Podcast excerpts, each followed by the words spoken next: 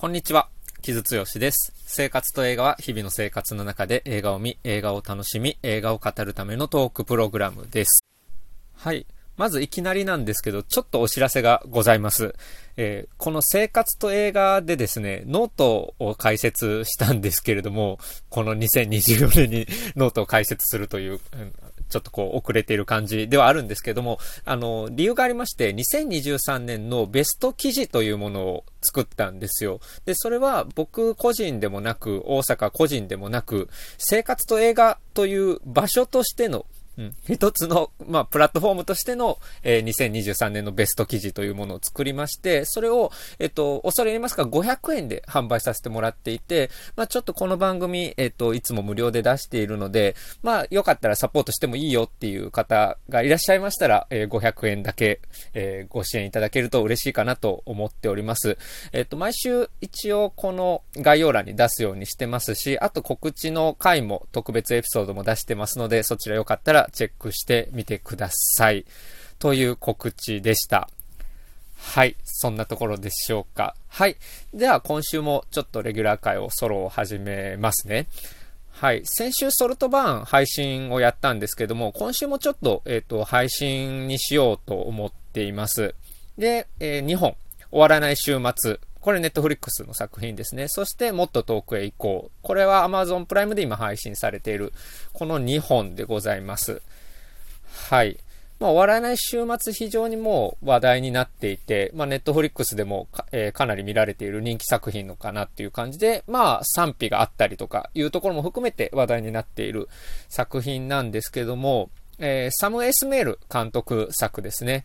うん。で、これ、サム・エスメールって、あの、ミスターロボットとかが割と代表作で出てくる感じですけれども、まあ思い出深いというか、よりなんかこの人のキャリアという中で重要ななのかなと思うのは、まあホームカミングという Amazon プライムで見られるドラマかなと思うんですけれども、あれもまあスリラーで、あれはもともとポッドキャスト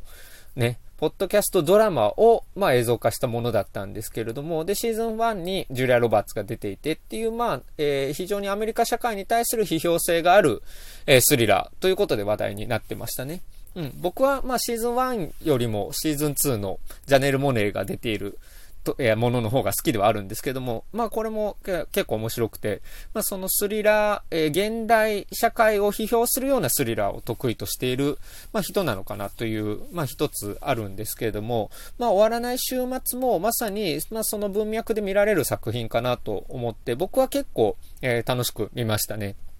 はい。で、これ、えー、ルマン・アラムという小説家の方の同名小説で、これが2020年の小説ですね。で、バラク・オバマが、えー、毎年、えー、今年の映画、今年の音楽、今年の本みたいなリストを上げてますけれども、まあそれが、まあ毎年、ちょっといやらしいほど、まあ、いけてるリストになってるんですけど、その中にも選ばれていたという小説で、そして、えー、オバマ夫妻がやっているハイヤーグラウンドが、この、えー、作品のプロダクションにも関わっているという、まあ、作品で、まあ、アメリカの、うん、まあ、えー、リベラル陣営で作ったものっていうものは、まあ、基本的にはベースにあるのかなっていう感じの、えー、作品ではありますね。で、まあ、どういう話かっていうと、まあ、ある白人家庭、まあ、中流以上ぐらいの白人家庭がある週末に、まあ、ちょっと気晴らしに、えー、ちょっと郊外の豪華な邸宅を借りるんだけれども、まあ、Wi-Fi が繋がらなくなったりとか、何か不可解なことが起こり始めて、そこに、えー、黒人の親子、父、娘の二人ですね、が、えー、家主だと言って現れるんですけれども、まあ、停電に、えー、遭遇したので、ちょっとここは自分たちの家だから、ちょっと今今晩だけでも止めてほしいって言われるんだけれども、まあなんか、ちょっと、いや、そこ、それを信じられないっていうことで微妙な緊張がそこに走るっていうとこから始まる、えー、週末スリラーですね。週末っていうのは、ウィークエンドの週末ではなく、えー、終わりの週末の方ですね。っていうもので、まあ、ネットフリックスって最近割と、ドントルックアップとかもそうですけど、週末ものっていうのを割と年末に出しているのってらしくて、らしくてとかいう傾向があるんですけど、それは、なんかこう、あの、年末に割とそういう週末ものって合う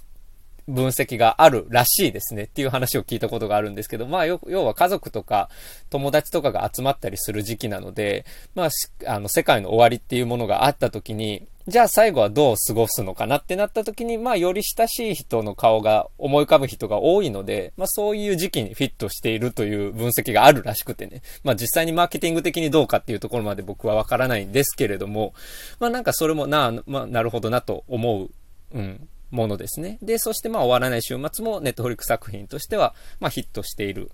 という、まあところで、で、まあこれまあ非常にね、これは元から原作にあったエッセンスだと思うんですけども、やっぱりアメリカ社会に対する批評として非常によくできていて、うん、まあだからその裕福な黒人の家族が来た時に、まあ白人の人たちが基本的にはリベラルでなんだけれども、なんか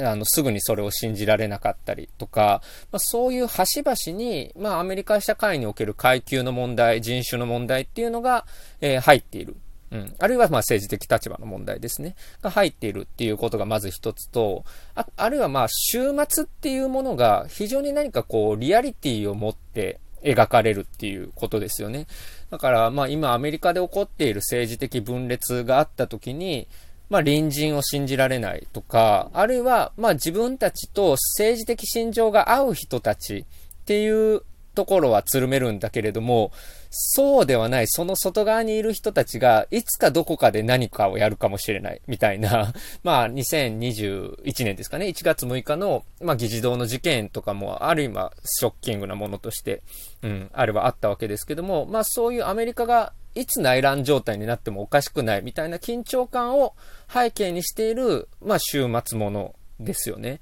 で、まあ、この映画はその、基本的にはその緊張感とか雰囲気みたいなもので、えー、不可解さ、まあ、ヒッチコック的に、まあ、不可解さっていうものでスリルを見せていくんだけれども、要所要所で、まあ、タンクが、タンカーか、タンカーが、えー、浜辺に押し寄せてきたりですね、えー、まあ、フラミンゴがなぜ、なぜかプールに集まってきたりとか、非常に印象的な、えー、ビジュアル作りをしているっていう、うん、作品かなというふうに思いますね。はい。なんですけれども、これまあ小説にあったエッセンスからプラス、映画では、あの、娘のね、えー、子供が2人いるんですけど、えー、長男のアーチーと娘のローズ。11、2歳っていうぐらいの設定でしたかね。えー、なんですけど、えっ、ー、と、ローズが、その下の娘の方がフレンズをずっと見てるっていう設定があるんですよね。それがね、僕は非常に面白くて、うん。だから、まあ、フレンズって1994年から2004年にあった、まあ、大人気シットコムで、なんですけれども、で、僕もすごく見てたんですけど、で、まあ、フレンズって、じゃあここで何の象徴として惹かれるか、惹かれてるかっていうと、やっぱり X ジェネレーションの象徴なんですよね。で、フレンズが今、ストリーミングに入っていることによって、えー、ミレニアル世代、あるいは Z 世代に、えー、再発見されているっていう話があるんですよ。で、まさにローズも、まあ、Z 世代というかもう彼女はもしかしたらアルファ世代に近いのかもしれないかな？ですけども、まあ、フレンズをずっと見ていて、なんだけども、Wi-Fi が繋がらないから、最終回が見られないっていうことで、ずっと最終回を気にしているっていう設定が入っていて、これが非常に面白く、かつ批評性あるなと思って、うん、気の利いたものだなと思ったんですよ。うん。っていうのはね、まず一つ、シットコムの最終回、まあ、フレンズをの最終回を見たいっていうのは、どういうことなのかっていうことですよ。つまり、あれをリアルタイムで見ていた、まあ、X ジェネレーションの人たち、まあ、中心ですけれども、もう、あ、基本的に終わってほしくないと思っていた人が多いと思うんですよ。まあ、だからずっとこれが続けばいいのにっていう感じですよね、シットコム。うん。あの、で、フレンズが何かっていうと、あれはまあ X ジェネレーション的なものの象徴とまあよく言われていて、いわゆる大人になりきれない世代、うん、が、まあ、えー、そうやって仕事とか恋とかに、まあ、すごくぐずぐず悩みながら、でも友達がいることで支え合えるみたいな、ある種のユートピア、あの時代のユートピアとしてフレンズはあったわけですよ。で、X ジェネレーションってよく言われるのは、親世代の、まあ、ヒッピー世代の失敗を見てきて、で、自分たちが、じゃあ商業主義に飲まれるのか、あるいは、そうじゃない、えー、親たちとは違う生き方が自分たちはできるんだけれども、何かこうぐずぐずしてしまう。まあ、よく言われる大人になりきれない世代っていう風なものがあったと。まあ、分析よくされてますし、で、それでフレンズはその象徴であったと、まあ、いう風によく言われてますけれども、で、それを、まあ、Z 世代、あるいはアルファ世代が今フレンズを見ているっていう話なんですよ。で、X ジェネレーションにとってあれはやっぱ終わらないで欲しかったものの象徴としてあるんだけれども、えー、Z 世代、えー、ジェネレーションアルファ、アルファ世代にとってはもう終わったものなんですよね。だから最終回が気になる。どう終わったのか気になるっていうことになっていて、これがすごく批評性があるなと思いましたね。で、まあこれ、まあ世代論って、まあすごく乱暴なところもあるし、えー、ちょっと上品ではない部分もあるとは思うんですけど、ただこの映画がある種の世代論的な観点を入れて作っている部分はあると思いましたね。えー、サム・エスメールは1977年生まれで、まあ、ジェネレーション X の最後の方ですよね。うん。ミレニアル世代にはギリギリ入らないぐらいの世代だと思うんですけど、まあ、だから X ジェネレーションに対しての自己批評的なところがすごくあると思うんですよ。で、まあだから90年代が、そのある種の、今から思うとですよ、今から思うと、まあのどかな時代だったんだっていうことを、えー、現代から振り返ってる感じ、批評的にね、振り返ってる感じがすごくあるんですよね。で、それがまさにフレンズであり、あるいはこの映画に出ているジュリア・ロバーツが出ていたラブコメ、うん、ロマコメ的なものだったり、あるいはイーサン・ホーク、ここにも出ておりますけれども、えー、イーサン・ホークといえば、ジェネ、えー、リアリティ・バイツがあり、リアリティ・バイツといえば、まあ、X ジェネレーションを象徴する映画でありっていうところなので、まあ、かなり意図的なキャスティングもしていると思いますね。で、あるいは、マハーシャラ・アリっていう、えー、スターも出ているんですけども、彼はやっぱり近年のね、えー、やっぱりブラックパワーの高まりとともに、すごく人気が、えー、出てきた人ではあるので、なんかそういった人種に対する批評性もすごくありますし、いわゆる90年代の、まあ、のんきな、えー、白人カル、ポップカルチャーっていうものに対して、現代からの批評性っていうのも、まあ、そこに対しては、えー、あるのかなっていう感じもしましたね。うん。で、そして、その X ジェネレーションが、当時、終わらないで欲しかったものっていうのは、もう今の世代からすると、今の若い世代からすると終わったことは知っているし、そして、X ジェネレーションがやってきたことをどう決着つけんのっていう問いかけのように、まあ僕には思えましたね。うん。だからまあ、今ね、その90年代の時の比べて、やっぱり世界情勢とか、あるいはまあアメリカの中の状況とかっていうのも本当に殺伐としているし、まあ、ああるいは気候変動のこととかも含めて、今の若い世代が直面している状況っていうのに、えー、今の、まあ、4、50代、5060代ぐらいの世代が、まあ、どういうふうに向き合えるのかっていうことの苦しみが、まあ、このスリラーに反映されているなと思っていて、しかもまあ、このビジュアルっていうのの引きがあるっていうのは、なかなか現代のアメリカ映画としては気が利いているなと、えー、すごく思った作品でした。はい。ということで、終わらない週末、まあ世の中的にも非常に話題になっていますので、まあ何かこう、うん、えー、一つの話題として見るのいいんじゃないかなと思いますね。はい。あ、それで、まあ、ネタバレっていうかラストについては明確には言わないんですけど、まあラストもすごく気が利いているますよね。うん。だからまあ フレンズの話がどうなるかっていうことなんですけど、まあフレンズもやっぱりすごくポップカルチャーとしてアイコニックなものであって、あのレンブランツのダンダララランダンダダンダンっていうイントロがね、聞こえるだけでもうなんか非常にノスタルジックな、えー、部分もありつつ、でもそれをノスタルジーで済ましていいのかっていう批評性も感じつつ、まあ、非常に知的な、えー、ね、映画だったかなと思いますね。はい。という作品でした。うん。あ、そうそう。まあ、細かいところで言うと、イーサン・ホークがビキニキルの T シャツを着てたりとかね、そういう、まあ、小道具とかもね、すごく凝っていて、まあ、だから、X ジェネレーションが何を残せたのか残せなかったのかみたいなことを、まあ、X ジェネレーション当事者がすごく、うん、描いてるなっていう感じはしましたね。まあ僕はミレニアル世代なので、なんかそういう世代論の当事者性としては語れないんですけども、まあ先週のソルトバーンとかも含めて、まあそういうリバイバルっていうものを、ど、に、どういうふうに批評性を持たせるかっていうのは、昨今のポップカルチャーにおいて非常に重要な、うん、観点の一つかなというふうに、まあ思っていますね。はい。というところで、まず1本目終わらない週末でした。そしてもう1本が、えー、Amazon プライムで配信中のもっと遠くへ行こう。えー、ガース・デイビス監督作ですね。で、こちらも、えー、小説が、えー、元になっていて、それはイアン・リードの同名小説ですね。え、FOE で4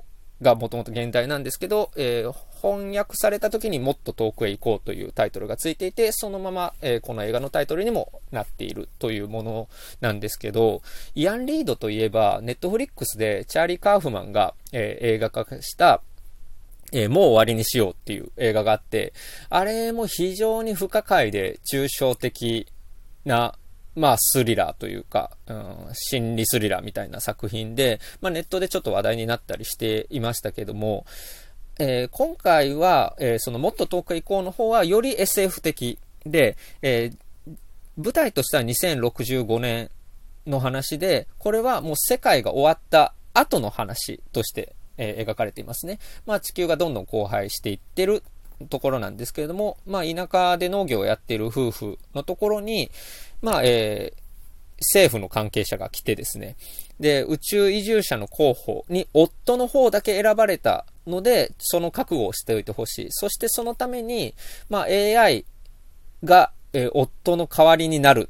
って言って、まあ姿形も似せてね、っていうのを AI を作るっていう、まあ SF なんですけれども、僕これちょっと小説読めてないんですけど、小説ではその夫の方ですね、ジュニアの一人称になっている話で、それがじわじわ、不可解さが伝わってくるっていう作品だったらしいんですけど、まあ映画は違うものになっていて、まあもうちょっと三人称的な目線から描かれているんですけども、これは原作のイアン・リードが脚本にも入って、えー、映画として新たに作り直したっていうものですね。そして、まあ主演二人がシアシャ・ローナン。えー、妻の変ですね。そしてポール・メスカルがジュニア、夫を演じていて、もう旬のキャストっていう感じですよね。そして、まあその、えー、政府からやってくる、えー、テランスというキャラクターにアーロン・ピエールが扮していて、基本的にはこの3人だけの、まあある種のシチュエーション SF みたいな、えー、作品なんですけれども、というか、まあ、この主演2人のカップルっていうのがやっぱりすごく見たかったので楽しみにしてはいたんですが、まあ、ちょっと映画としての出来は厳しいかなというところが正直なところではあるし、まあ、あるいは物語の、うん、展開みたいなものは読めるんですよ。うん。まあそうじゃないかなと思ってたら、ああ、なるほどねっていう感じで 終わっていくので、まあなんかその物語そのものの、えー、斬新さっていうのはそんなには感じられないんですね。で、だとすると、やっぱこの作品の中心にあるものとか、ものは、この夫婦の関係の、まあ微妙な感じっていうところが中心にあるとは思うんですけれども、そこがね、なんか、そ、やっぱあんまり深く踏み込めていないなというか、まあ、シアシャ・ローナンとポール・メスカルのカップル、うん、カップリングを見て雰囲気あるよね っていう感じにどうしても見えちゃったんですよね。だからまあ映画としては、まあちょっと中途半端な出来になってしまったなという印象が拭えないっていうものなんですけど、ただ、今週この終わらない週末ともっと遠くへ行こうの2本を取り上げようと思ったのはですね、えー、今これが現代小説でこういったものがテーマになっていて、そして話題になっているっていうことは、何かこ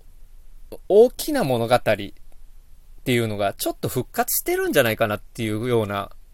気がしたんですよね。本当に気がするレベルなんですけど、まあその、まあいわゆる20世紀の大きな物語っていうのはまた違う形なんですけれども、まあ例えば気候変動の問題があったりとか、あるいは政治的な分、深刻な対立があったりとか、まあそういうふうに、何か現代を生きている人っていうのが共通して感じている問題っていうのが大きなものになっているっていう感覚があって、それを、ま、現代の、え、小説家たちが、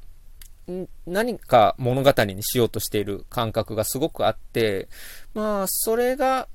かつしかもそれが、まあ、ある種抽象性を伴ったものになっている。うん。っていうのは、まあもしかしたら現代にある傾向なのかなというふうにも思いましたし、で、それが、まあ、えー、映画、現代の映画にも反映されているっていうのは非常になんか、うん、感覚として抱くところであったので、ちょっとこの2本並べてみようかなと思って、えー、今週紹介してみました。うん。で、まあ、どっちもね、なんかその、オチっていうのが、オチらしいオチだけじゃないっていうところとかもすごく、うん、ポイントだとは思っていて、なんかこう、すっきりしないというかね、うん。もちろん今だから私たちが直面しているものっていうのが、すっきりできないものだからだと感じるんですよね。なんかそういったムードっていうのが、えー、こういった映画の不穏さであるとか、シュールさ、不可解さ、みたいなものに現れているのかなという感じが、えー、僕はしていて、こういう、えー、雰囲気、ムードですよね。っていうのは、まあ、今後もちょっと、えー、気にしていこうかなと思っています。